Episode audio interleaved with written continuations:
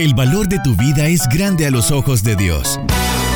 Iniciamos en femenino.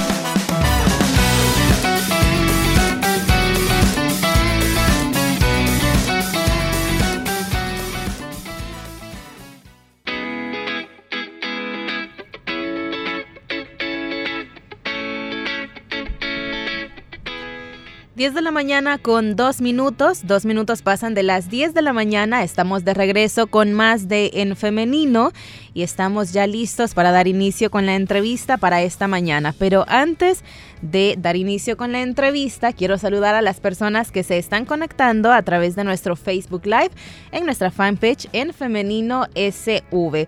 Recuerde que también por esta plataforma usted puede estar participando con nosotros.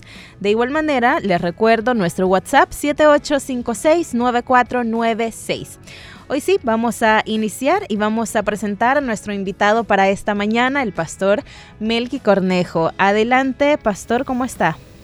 Gracias a Dios, muy bien, saludándolos a todos, a todas las personas que ya están conectadas y muy a la expectativa, muy contento, muy privilegiado de poder compartir un tema como el que vamos a ver el día de hoy. Definitivamente un tema muy interesante del que vamos a estar discutiendo en esta mañana. E iniciamos pues por lo básico, ¿no? ¿Qué es, en qué consiste el legalismo religioso? Eh, digamos que en una definición sencilla, el legalismo es el intento por parte del hombre, del ser humano, por ganar el favor de Dios por medio de una obediencia estricta a una serie de normas, leyes o exigencias que están basadas en su mayoría en tradiciones y no necesariamente en principios realmente bíblicos. Digamos que esa, ese es el legalismo como tal. Okay. ¿Qué ejemplos concretos podríamos tener de legalismo? Algo que se nos venga a la mente.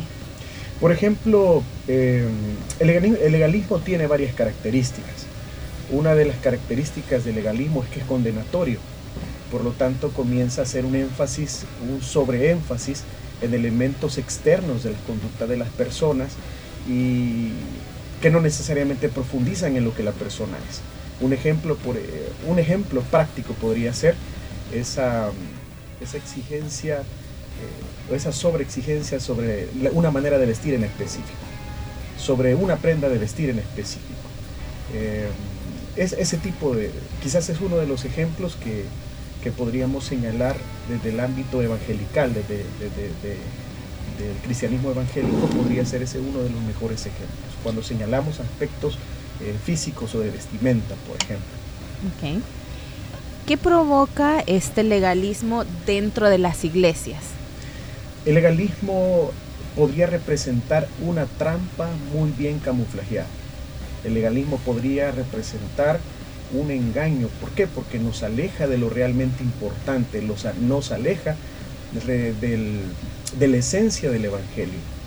Jesús en su momento eh, tuvo discusiones con con los maestros de la ley, con los fariseos, cuando estos se ponían en el plan de exigir aquellas normas rituales que habían sido establecidas como preceptos humanos, como los, los rituales de purificación, Jesús fue bastante enfático y dijo, de labios me honran, pero mi corazón, su corazón está lejos de nosotros. Y ese es, la mayor, es el mayor riesgo que trae el legalismo eh, dentro de la iglesia, que nos puede alejar realmente de una relación verdadera con Dios porque estamos haciendo un sobreénfasis en aspectos que no necesariamente nos acercan a Dios, sino que son cosas externas, en su mayoría mandamientos de hombres que no profundizan en el ser.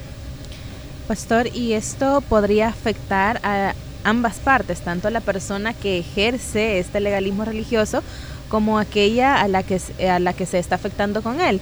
Eh, pongo un ejemplo y porque el tema es legalismo religioso y juventud, em, mayormente este tipo de situaciones se dan mucho con los jóvenes, ¿no? Dentro de las iglesias, porque bueno, los jóvenes eh, por la misma cuestión de la edad tienden a ser bastante eh, rebeldes en el sentido de lo normal de la edad, ¿no? Que quieren eh, divertirse, quieren ir un poco más allá de lo que está establecido, Entonces, hay muchos que en específico este tipo de situaciones de legalismo, de aquello tan ortodoxo, pues les afecta mucho hasta el punto de que algunos se alejan. Así es, ahí hay, usted mencionó, hermana, una palabra muy clave, tradiciones.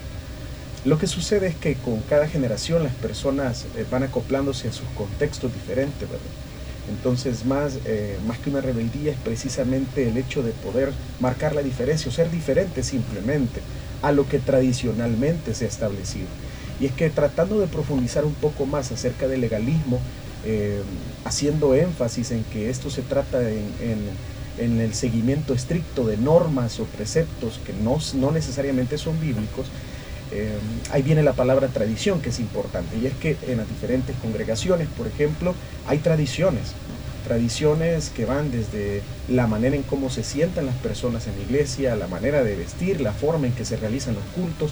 Y esos elementos tradicionales con el tiempo pueden llegar a confundir a las personas y pueden llegar a ser considerados incluso dogmas, ya cosas inamovibles eh, la forma en que se hace el culto no se puede cambiar porque es la tradición la que ha venido por mucho tiempo llevando esa, esa, esa forma.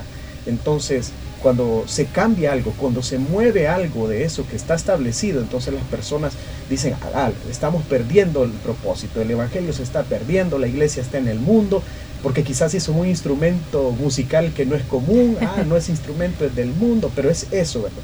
Eh, la tradición con el tiempo puede llegar a confundirse con un dogma, ¿verdad? Con, doctrina del Evangelio, cuando realmente son eso, tradiciones. Cuando viene un joven y en su deseo de conocer a Dios a lo mejor sale de lo tradicional, es condenado. ¿Por qué? Porque no está siguiendo las normas, no está siguiendo la tradición, que poco a poco, repito, se ha convertido en una especie de dogma inamovible. Y ese es el problema entonces los jóvenes pueden no, no encajarse, no sentirse bienvenidos en las iglesias, no sentirse acoplados y, tratar de alguna manera de buscar otra opción para poder encontrar eh, a través de su creatividad y su, y, su, y su pensamiento a Dios. Pastor, ¿esto del legalismo religioso afecta a todos los miembros de una congregación por igual? ¿O hay ciertos grupos que se ven más afectados? Porque le pregunto esto porque estoy pensando ahora con los jóvenes también, puede ser las mujeres, por ejemplo. Sí, efectivamente. Em, dentro de las iglesias, eh, dentro de las congregaciones, eh, tenemos todo tipo de pensamientos. Hay personas que son, eh, sin duda, hay personas legalistas dentro de las iglesias y precisamente lo que hacen es condenar, lo, condenar precisamente a otra, a otro grupo, pueden ser las mujeres.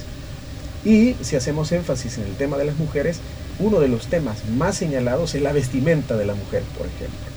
Entonces a veces el legalismo va acompañado de un fundamentalismo, que el fundamentalismo es otra cosa, el fundamentalismo es cuando nosotros eh, hacemos una interpretación literal de la escritura sin mayor profundización de su contexto y esa interpretación la tomamos como algo inamovible, como un dogma que nadie puede tocar.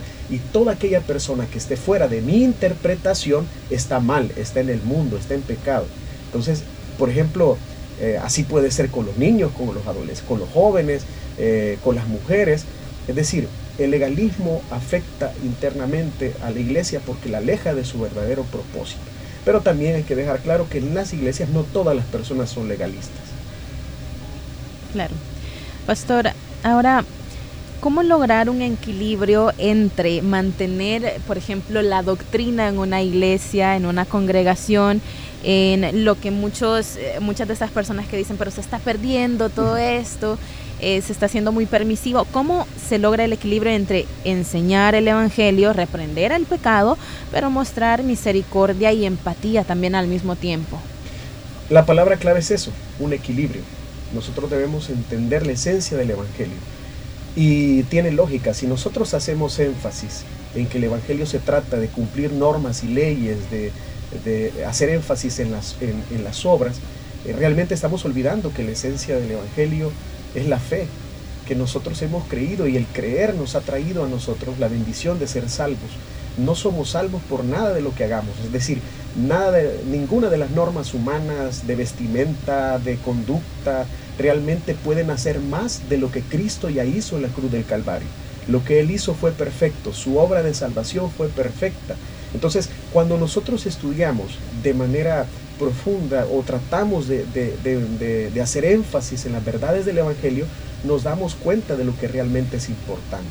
Entonces yo creo que lo que nos conviene a todos por igual es que vayamos a la escritura y conozcamos cuál es la verdadera doctrina, o sea, qué es la enseñanza del Evangelio, en qué consiste. Porque eso, hermana Liz, es otro de los riesgos que hoy, por ejemplo, muchos pueden nombrar un legalismo como sana doctrina. Entonces, ah, no, yo necesito una predicación de sana doctrina. ¿Y a qué le llaman a veces sana doctrina? A esas predicaciones agresivas, a veces a esas predicaciones llenas de insultos que hacen énfasis en cuestiones externas, en vestimenta, en conducta y en elementos eh, que son superficiales y no llegan a tocar el corazón de las personas. Pero hay muchas personas que son fascinadas por este tipo de cosas y llegan a, a titular este tipo de énfasis como sana doctrina, entre comillas. Entonces, ese es el detalle. Pero yo creo que necesitamos un equilibrio y este equilibrio lo da la palabra de Dios cuando estudiamos la escritura de manera contextual, de manera profunda, cuando le pedimos a Dios que a través de su espíritu nos enseñe la verdad, nosotros nos damos cuenta lo que realmente es la enseñanza, lo que realmente es eh, el evangelio como tal. Pastor, poniéndome del lado de los jóvenes ahora, quiero hacer el siguiente cuestionamiento. Hay muchos temas que directamente no tienen que ver, lo digo entre comillas, con, eh, con Dios, con su reino, pero que son temas que afectan, afligen a, la juventud. Por ejemplo, hoy eh, recuerdo todo eh, lo relacionado con el bienestar mental, con la salud mental, ¿no? Hay muchos de estos temas que porque le afecta a los jóvenes primordialmente. Hay muchas iglesias que ya están tocando dentro de sus prédicas este tipo de, temas, ¿no? Y hay muchas personas que dicen, pero ¿y esto por qué? ¿En qué edifica? ¿Esto podría ser un ejemplo también de legalismo? Sí, ahí creo que yo podría mencionar una especie de, combinación entre fundamentalismo y legalismo, porque... Em, cuando no hay una, una, interpretación adecuada, una interpretación integral de las escrituras, entonces comenzamos a adoptar esas, esos, esos, ese ideal, esa ideología que es inamovible, entonces no admitimos ninguna otra, ninguna otra disciplina, por ejemplo, científica que nos ayude a comprender el, comportamiento humano. Entonces el fundamentalista rechaza eh, generalmente la psicología, rechaza aspectos de la salud mental, incluso la medicina como tal. Y eso no deja, obviamente esto afecta mucho a las personas, a los jóvenes, por ejemplo, porque entonces eh, la solución desde una perspectiva fundamentalista es solo ore, ore, que así se le va a quitar, ore porque ese es un demonio, ore porque es cuando no necesariamente se trata de algo así. Entonces, el, legalismo puede ir de en ese aspecto, ¿verdad?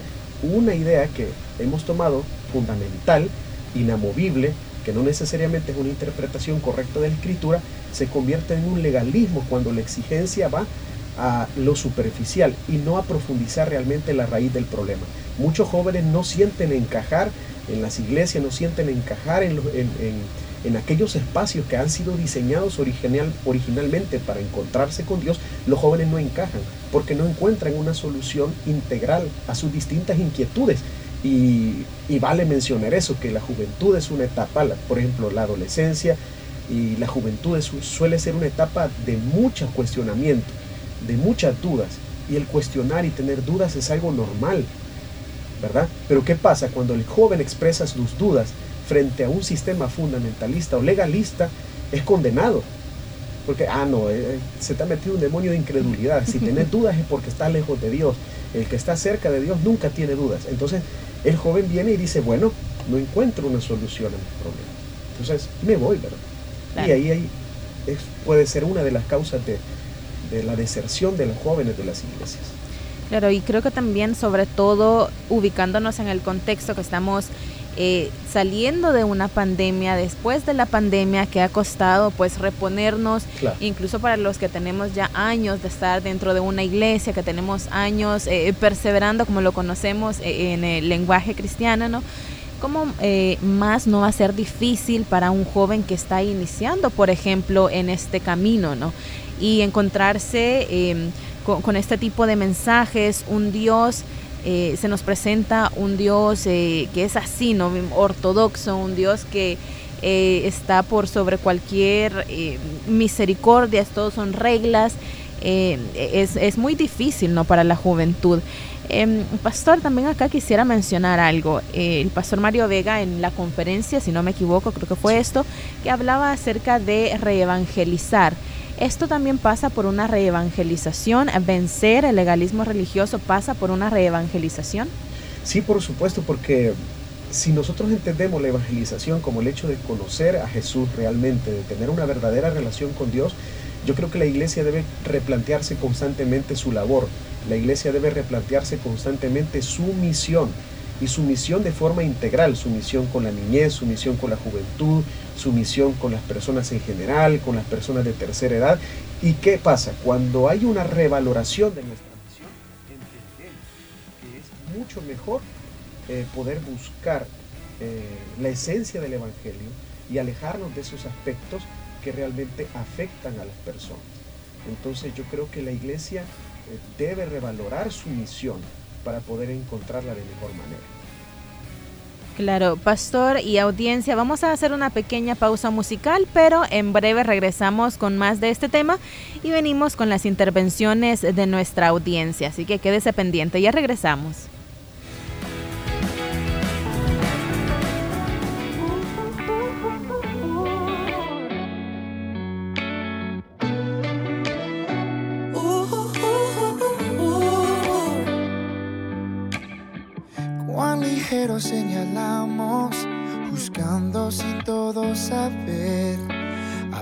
Sin pensar, hacer tanto mal, nos herimos cada cual. Este es un mundo tan caído, no se supone que esto fuera así. Si pudiéramos vernos diferentes, cambiaría nuestro vivir. Somos quebrantados Cristo es necesario. Cada día más y más. 24, 365 somos tan iguales en las debilidades. Cometemos cada error y hace falta su perdón. Cristo es necesario.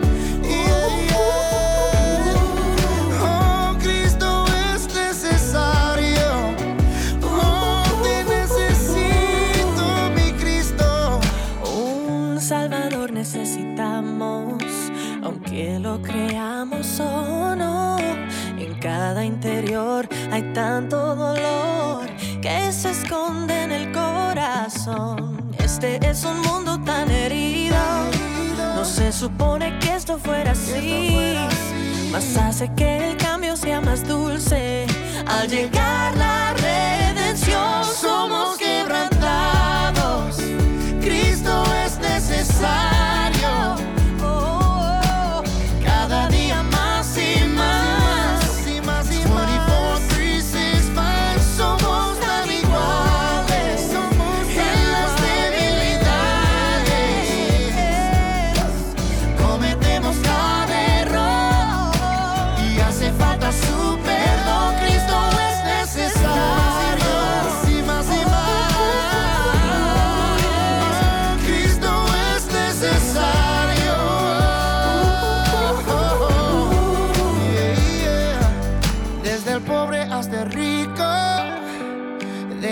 hasta el púlpito. Oh, necesitamos más a Cristo. Necesitamos más a Cristo. Todo hombre, toda mujer. Todo pueblo en las naciones. Oh, necesitamos más a Cristo. Necesitamos. Somos quebrantados. Cristo es necesario cada día más y más. 24, 3, 6, 5, somos tan iguales.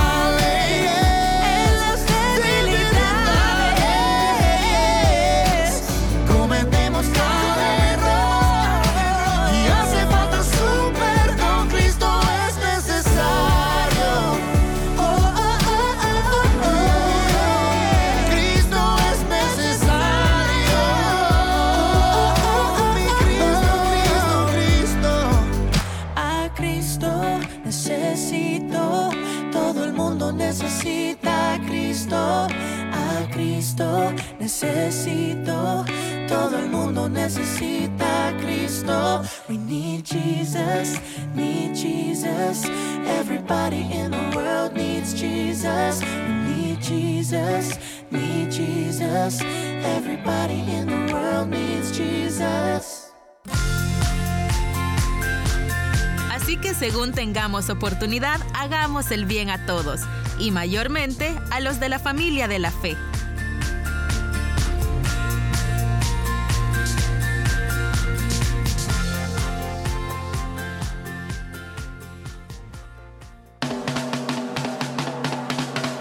SoundCloud. Esta tertulia la puedes volver a escuchar ingresando a En Femenino SB.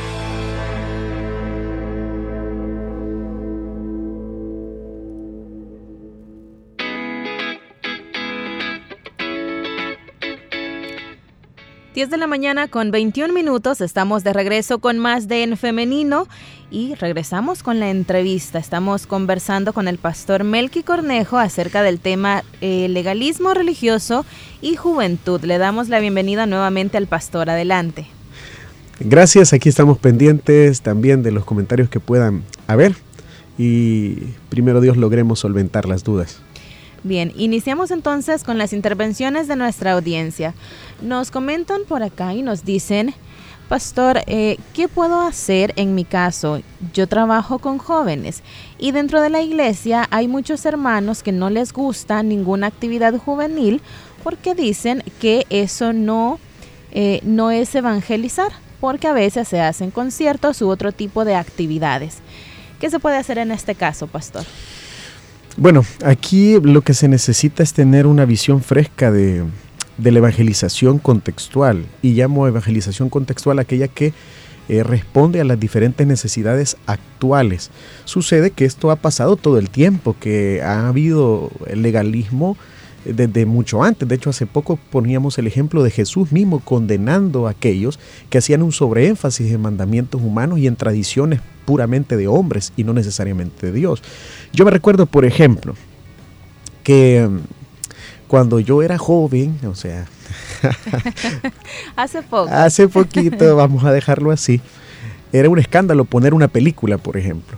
Y yo recuerdo que era muy común, antes que existiera la guía juvenil, eh, muchos líderes que, que, reunían puramente jóvenes buscaban estrategias para que los jóvenes pudieran estar sentados ahí poner y presentar el evangelio de una forma, llamémoslo más creativa. Entonces yo me recuerdo de muchos títulos de películas que hoy son consideradas antiguas, ¿verdad? Pero que en su momento yo me recuerdo que habían otros hermanos que decían, eso no es el evangelio.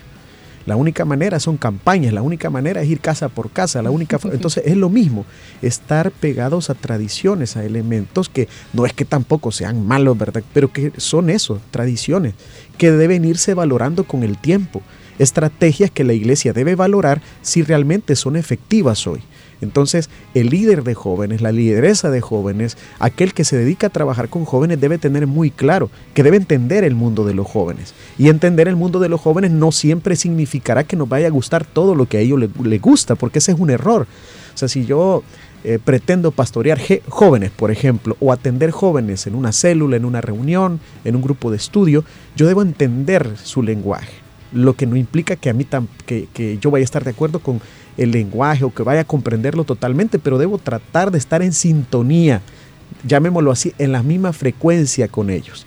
Y estar en su frecuencia, estar en la frecuencia de los jóvenes significa entender cuáles son las formas que ellos les atraen hay un aspecto que hay que ir, hay una idea que hay que ir rompiendo y que uno piensa que los jóvenes son atraídos por, por la locura, que los jóvenes solo son atraídos por el relajo por, eh, y, y, no por los aspectos devocionales. No es así. Los jóvenes son mucho más críticos de lo que nosotros esperamos.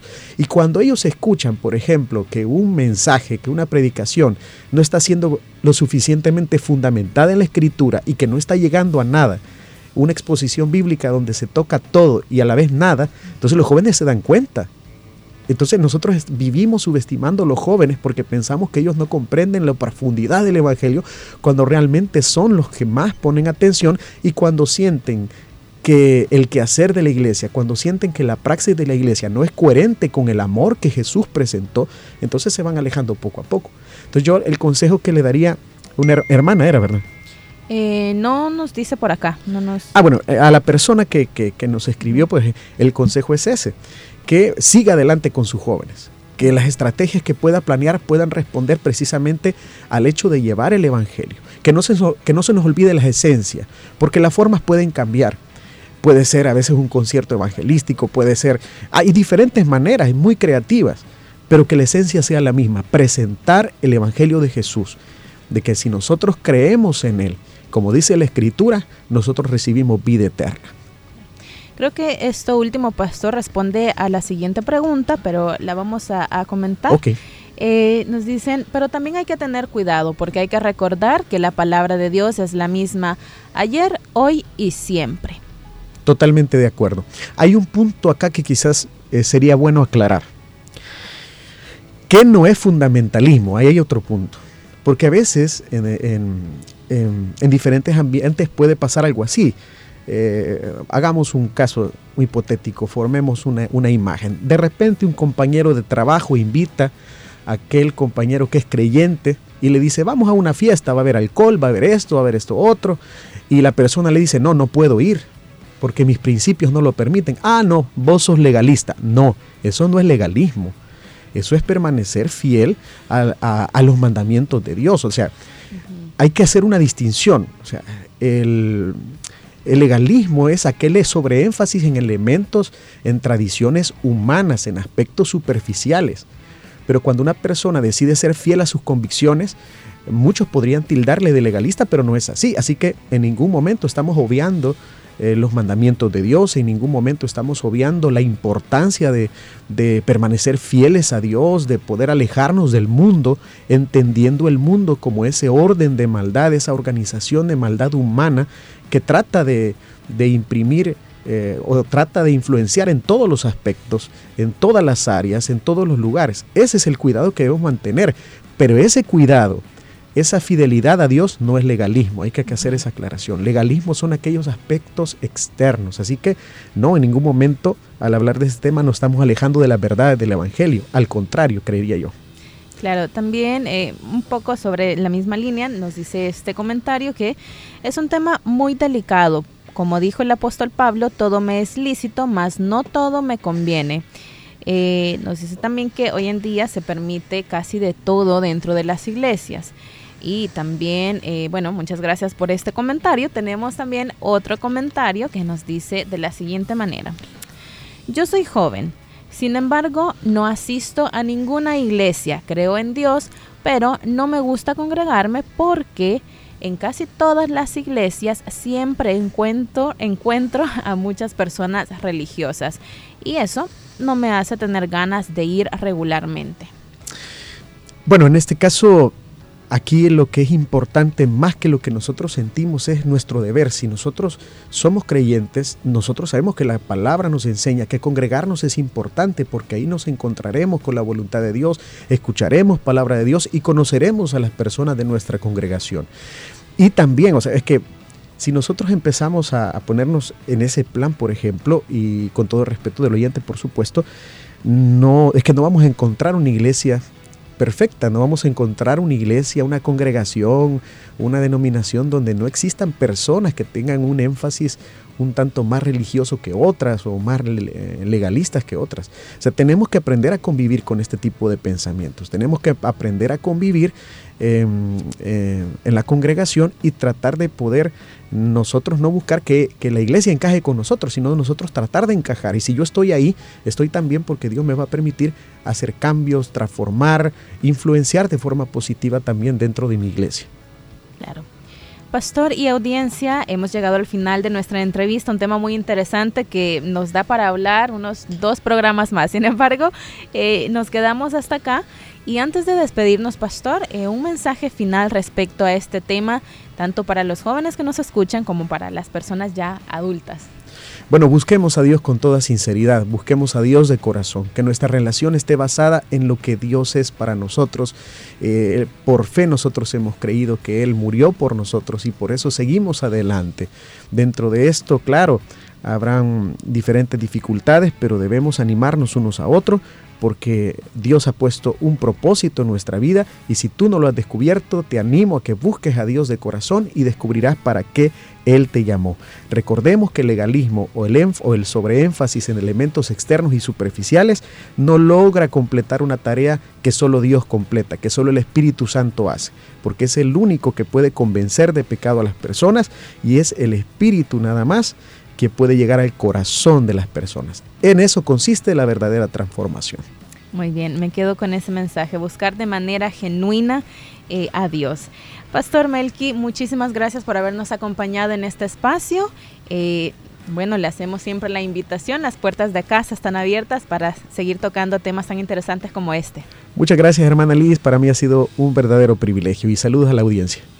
Y bueno, ahora también queremos saludar y agradecer a las personas que han estado pendientes a través de nuestro Facebook Live. Saludos para Guadalupe de Flores, para Alessandra Hernández, Silvia Chinchilla y Miriam Mengíbar. Bendiciones y saludos para todos ustedes.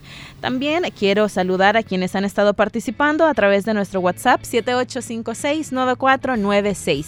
Y quiero hacerle una invitación y es para el día de mañana, para que nos encontremos siempre en este espacio 9.30 de la mañana a través del 100.5 FM y el Facebook Live. Usted nos encuentra como en femenino SV. Nos vemos y nos escuchamos hasta mañana. Bendiciones.